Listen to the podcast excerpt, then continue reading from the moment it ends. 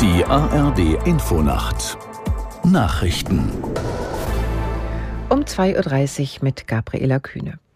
Viele Regionen weltweit reagieren mit Sondermaßnahmen auf die extreme Hitze.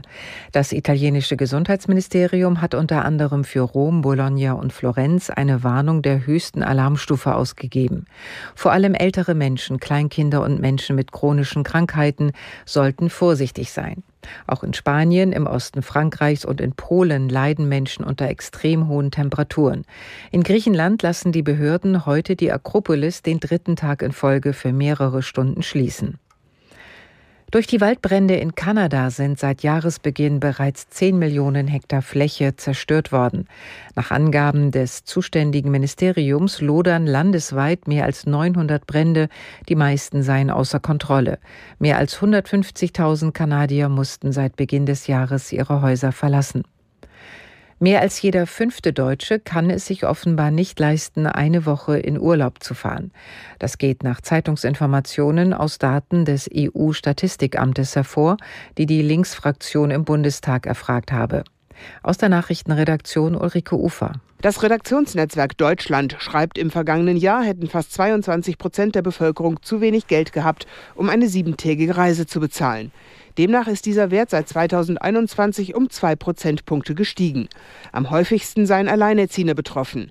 Hier könnten mehr als 40 Prozent nicht eine Woche in den Urlaub fahren. Aber auch andere Haushalte mit Kindern seien häufiger nicht in der Lage, sieben Tage zu verreisen. Eine weitere Gruppe seien Rentner.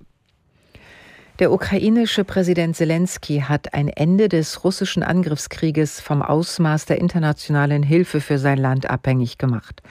Es werde von Kiew alles getan, um sicherzustellen, dass diese Unterstützung maximal intensiv und maximal gehaltvoll sei, so Zelensky. Aus der Nachrichtenredaktion Tim Krohn.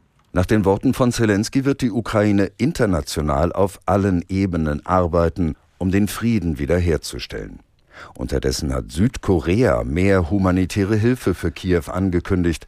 Der südkoreanische Präsident Yoon sagte bei einem Besuch in Kiew, sein Land werde 150 Millionen Euro zur Verfügung stellen, ein Drittel mehr als zuletzt.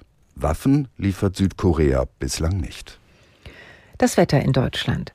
Nach Südosten ziehende Schauer und Gewitter, Tiefstwerte 21 bis 11 Grad. Am Tag im Südosten gewittrig, im Nordwesten neben Schauern und Gewittern teils länger heiter. Höchstwerte 20 bis 30 Grad. Die weiteren Aussichten am Montag bewölkt, im Norden und am Alpenrand einzelne Schauer, 19 bis 30 Grad. Am Dienstag in der Mitte trocken, im Süden und an den Küsten teils gewittrig, 19 bis 32 Grad. Das waren die Nachrichten.